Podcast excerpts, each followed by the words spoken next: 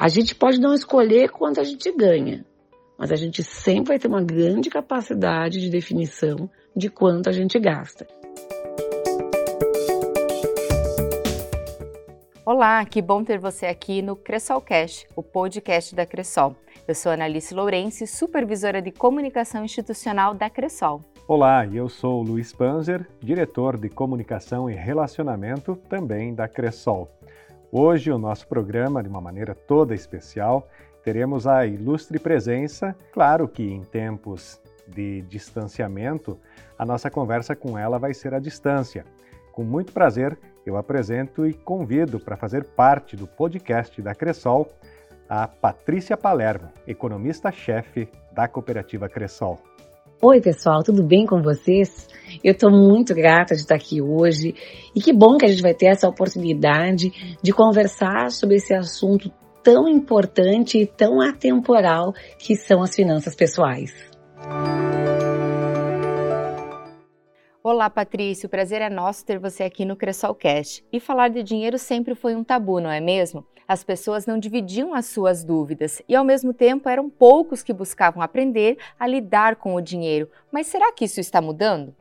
As famílias brasileiras conseguiram trazer para dentro de casa uma série de conversas que antigamente ou não existiam ou ficavam restritas aos grupos de amigos mais próximos, né? Mas falar sobre dinheiro sempre foi tratado como um tabu e hoje, ainda assim, é tratado sim como um tabu, né? Muito pouco as famílias falam sobre dinheiro, muito pouco os filhos sabem sobre quanto os pais ganham. Muitas vezes, dentro dos casais, não existe uma comunicação plena, né, de quanto se ganha e quanto se gasta. E quando a gente não fala sobre alguma coisa, a gente ajuda a criar uma série de mitos sobre isso, né? E as pessoas acabam não sendo educadas para lidar com o dinheiro. Ou às vezes têm vergonha de fazer as perguntas certas para conseguir fazer as escolhas certas. Eu acredito que, apesar desse tabu ainda existir, essa geração que está vivendo hoje, né, ela conseguiu ultrapassar algumas barreiras. No passado, eu não lembro, né, de quando eu era pequena, por exemplo, meu pai reconhecer o que ele não sabia sobre quando, gente, quando o assunto era dinheiro, né? Hoje em dia, as pessoas falam abertamente que elas não sabem lidar, que elas têm dúvidas, que elas não conseguem entender certas coisas. E com base nesse tipo de discurso, começou a haver uma série de conversas, de criação de conteúdos a respeito disso. Nós somos um exemplo disso. Será que há 40 anos atrás se pensaria em fazer, não um podcast, né? Mas se fazer uma roda de conversa sobre esse assunto? É muito pouco provável que isso acontecesse. Então, eu acredito que isso está mudando. Mas a gente está caminhando os primeiros passos de uma longa jornada, né? As pessoas no Brasil são muito pouco educadas para lidar com o dinheiro. Existe uma baixíssima cultura de poupança no país e isso, obviamente, né, tem repercussões negativas na nossa sociedade. Realmente, falar de finanças pessoais não é um assunto que pertence ao cotidiano das pessoas ou das famílias e sempre esteve, de certo modo, distante das conversas, seja elas grupais ou entre mesmo os próprios membros de uma mesma família. E a respeito disso, a gente precisa quebrar alguns paradigmas para que, a partir desta concepção de se organizar melhor financeiramente, precisamos ter isso na nossa rotina enquanto atividade pertencente ao dia a dia. Verdade, Panzer. E Patrícia, um grande desafio também para a maioria das pessoas é manter o seu orçamento equilibrado. E por que que isso acontece? Como que a gente pode resolver isso? A educação financeira está nesse grande desafio? Pode ser uma das frentes? Comenta um pouquinho isso para nós. A maior parte das pessoas não consegue manter o orçamento equilibrado porque sequer tem ideia de que tamanho é o seu orçamento, né? Ela sabe quando muito o quanto ela ganha e quando ela ganha, mas ela não consegue precisar claramente o quanto ela gasta, quando ela gasta, como ela gasta. E essa, né, não, esse não conhecimento de como é o seu gasto acaba fazendo que muitas vezes você, não sabendo o quanto está gastando, acabe gastando mais do que você poderia. Então, qual é que é a forma de procurar, né, fazer o orçamento se equilibrar? O primeiro passo é conhecendo em detalhe esse orçamento. Então você vai ter que primeiro reconhecer lá quais são as suas fontes de renda, né? Quanto você ganha e quando você recebe esse recurso. Isso é importante porque a gente tem que muitas vezes né, fazer pagamentos dispersos ao longo do mês. E esses pagamentos ao longo do mês, ele tem que estar minimamente alinhados né, com as nossas receitas lá do outro lado. Agora vamos olhar a parte do gasto. A parte do gasto é onde as pessoas mais se enrolam, né? Por quê? Porque muitas vezes as pessoas confiam na sua cabeça, na sua mente, na sua memória para saber quanto gastam. E isso não funciona. A memória traiçoeira. Então, a primeira coisa que tem que ser feita é você, com o uso de papel e caneta, ou de uma planilha de Excel, ou de um aplicativo qualquer, você tem que fazer um monitoramento dos seus gastos. Você tem que começar a reconhecer aonde o seu dinheiro está indo. As pessoas em geral conseguem reconhecer as grandes contas, né? Quanto paga de aluguel, se paga lá plano de saúde, escola de filho, prestação de carro. Mas depois vem aquelas pequenas despesas. Despesas que muitas vezes passam meio que desapercebidas mas que quando a gente vai somar no final de um mês e principalmente no final de um ano, elas acabaram tomando uma fatia significativa da nossa renda. Então, fica aí a dica. Você tem que conhecer toda a sua renda e você tem que conhecer ainda mais o seu gasto, como esse gasto se estrutura. E você precisa se perguntar se a vida que você leva é compatível com a renda que você tem. Não interessa quanto você ganha, né? Você precisa sempre viver um degrau abaixo daquilo. Você sempre tem que ter algum tipo de folga no seu orçamento. Por quê? Porque as despesas que a gente chama de extraordinárias, elas não fazem parte da ordem do dia mas elas sempre vão aparecer. Por quê? Porque a vida é incerta. Até mesmo a receita da gente, né? Ela também tende a ser variável, né? Ela tende a ter algum tipo de variação no tempo. Então, é sempre bom deixar uma folguinha para você conseguir acomodar alguma baixa de renda ou algum aumento, né, que não foi antecipado aí de despesa. Só conhecendo claramente quanto você ganha e quanto você gasta, é que você consegue começar a fazer um planejamento. Esse planejamento, ele pode começar com uma adequação desse orçamento, né? Fazer escolhas em que em alguns momentos você vai ter que abrir mão de certos gastos, você vai ter que reduzir outros, mas você vai ter que tentar guardar ali um espacinho para montar as reservas. Reservas que vão ser super importantes para você conseguir financiar os seus objetivos de curto, médio e longo prazo, mas também, né, para dar segurança no caso de alguma situação aí que não estava prevista acontecer. Patrícia, você falou bastante sobre planejamento. E muitas vezes planejar não significa alcançar um ganho maior, mas sim equilibrar melhor o recurso que as pessoas possuem em seu orçamento. E dentro deste contexto geral de planejamento, é algo muito distante que talvez tenha uma relação muito direta com a falta de educação em sentar, planejar e resolver as coisas juntos. E nesse tempo, né, Panzer, orçamento equilibrado realmente é um grande desafio. Mas imagina agora que a gente está em tempos de pandemia e muitas pessoas viram a sua renda diminuir. E diante dessa dificuldade de reduzir gastos, ficou muito claro a importância também de ter uma reserva econômica. E, Patrícia, o que, que as pessoas podem fazer para formar essa reserva? Ótima pergunta. É sempre bom a gente tocar nesse assunto das reservas. Tem gente que diz para mim, né, que só vai conseguir guardar dinheiro no dia que chover dinheiro. Né? O que é chover dinheiro? É ganhar um bônus, é ganhar uma herança que não esperava, né? É ganhar num sorteio. Bom, o que eu digo a essas pessoas sempre, né? Eu digo assim, ah, então espera sentado porque vai demorar isso acontecer. As reservas, elas têm que ser formadas a partir desse nosso comportamento de regrar os nossos gastos a menor do que os nossos ganhos. Poupar precisa ser um hábito.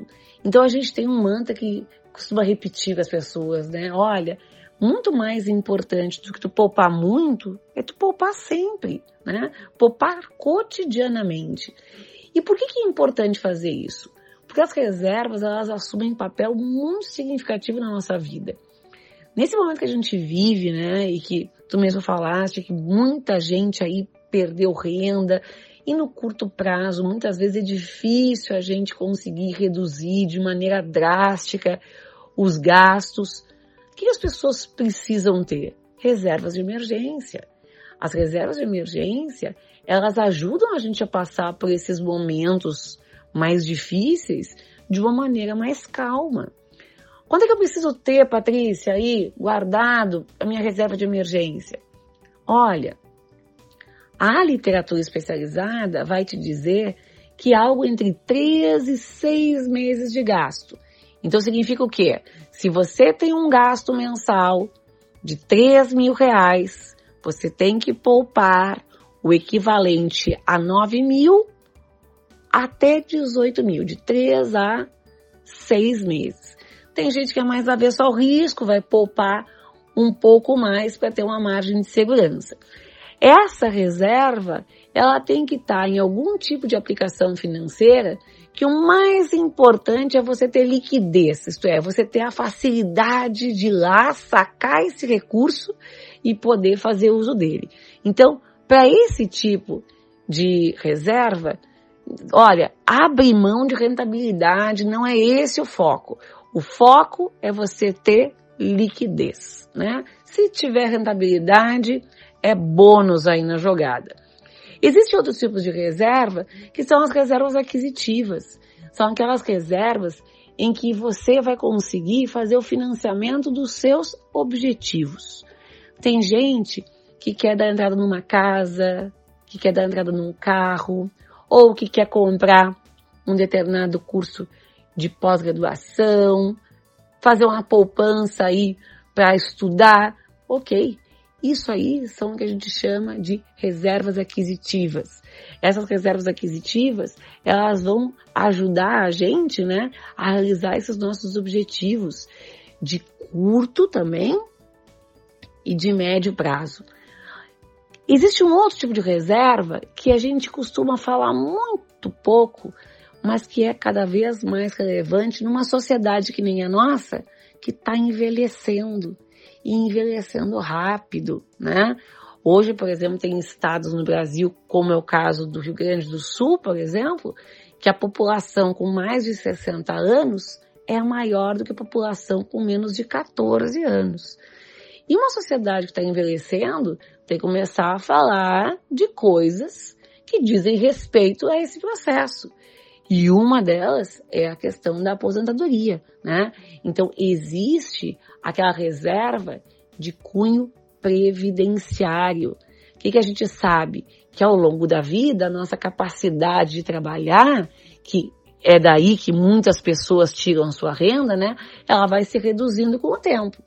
Então, para que na frente lá o nosso consumo não tenha que sofrer também reduções muito grandes, a gente pede para o nosso eu do presente aqui fazer um esforcinho para ajudar o nosso eu do futuro.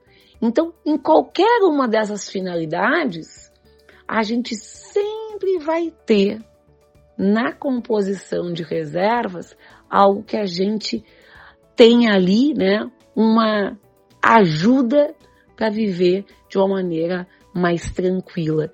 Então, isso tem que ser uma decisão nossa, cotidiana, né? Privilegiar a questão da tranquilidade financeira através das nossas escolhas de consumo. Você pode lembrar sempre dessa frase que eu vou te dizer, né? A gente pode não escolher quanto a gente ganha, mas a gente sempre vai ter uma grande capacidade de definição de quanto a gente gasta. E é isso que vai definir a nossa capacidade de fazer reservas. Nem sempre é fácil colocar esse planejamento financeiro em prática, mas realmente, Patrícia, gastar menos do que ganha é importante para que a gente tenha essa reserva e para que a gente possa também se educar financeiramente. Isso aí, Ana. E dentro desta ação de fazer com que o dinheiro possa render mais em momentos em que a gente vive quedas nas taxas de juro, Patrícia, como que a gente poderia fazer uma relação das pessoas compreender que mesmo os juros sendo baixos, é importante guardar para perpetuar uma rentabilidade para o futuro? Quando a taxa de juros baixa, existe claramente um estímulo para as pessoas consumirem mais hoje. E se as pessoas consomem mais hoje, elas acabam poupando menos. O que a gente não pode jamais esquecer? Que a gente poupa, na verdade, para garantir o nosso consumo no amanhã. E se a gente poupar menos hoje, menor vai ser a nossa contribuição, né, para o nosso consumo no amanhã. As taxas de juros, o que, que elas fazem? Elas ajudam esses recursos poupados a crescerem ao longo do tempo. Muitas vezes a gente ouve falar das taxas de juros quando as pessoas estão querendo se referir às dívidas. E elas falam assim: ah, porque os juros compostos, o que, que eles fazem? são juros sobre juros. Quando você vai ver, a sua dívida já cresceu enormemente. É, essa visão negativa, né, de juros sobre juros sendo algo ruim, vem muitas vezes das pessoas que olham as suas dívidas crescendo ao longo do tempo. Mas na perspectiva dos poupadores, juros sobre juros são um fermento que fazem esse bolo de recursos poupados crescer. E, portanto, é algo bom. Quando a gente tem uma taxa de juros baixa e como a gente está vivendo hoje na, na, economia brasileira, uma taxa de juros baixa aqui, que tende a se preservar baixa ainda durante um bom tempo, a gente enxerga os poupadores vendo seus recursos poupados crescerem uma taxa mais lenta. O que isso significa dizer? Significa que a responsabilidade agora né, de fazer com que os montantes sejam maiores lá no futuro dependam muito dos valores que efetivamente cada um poupa. E por quê? Porque os juros não estão fazendo mais esse serviço de fazer esse montante de recursos crescerem ao longo do tempo.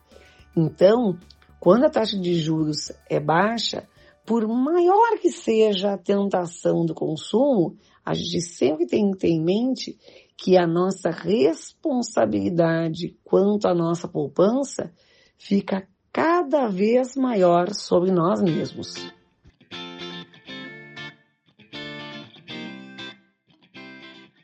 Que bom, Patrícia, ter estas tuas considerações sobre esse tema tão importante. Muito obrigado por você ter colaborado conosco nesse momento em que falar de economia, falar de poupança e falar de educação financeira ainda deve ser mais presente na nossa rotina. Eu estou muito feliz de ter participado hoje aqui, de a gente ter podido falar sobre esse assunto tão importante, tão capaz de mudar a vida das pessoas, né? E tão necessário, especialmente nesse momento que a gente vive. Analice, Panzer, contem sempre comigo e quem sabe em breve eu volto aqui porque eu sei que desse papo sempre tem assunto. E a gente está finalizando aqui mais um Cressolcast. E como a Patrícia falou, falar de finanças pessoais sempre é um assunto que rende. E eu imagino que você tenha algumas dúvidas. No próximo episódio, nós vamos estar trazendo um educador financeiro da Cressol. Então não fique com dúvidas. Mande seu e-mail para nós no comunicação@cressol.com.br e o próximo episódio a gente vai estar respondendo ela aqui no Cressolcast. Muito obrigado por ter nos acompanhado e até o próximo episódio. O Cressolcast é uma produção da Central Cressol Bazer e a gente aguarda você no nosso próximo episódio.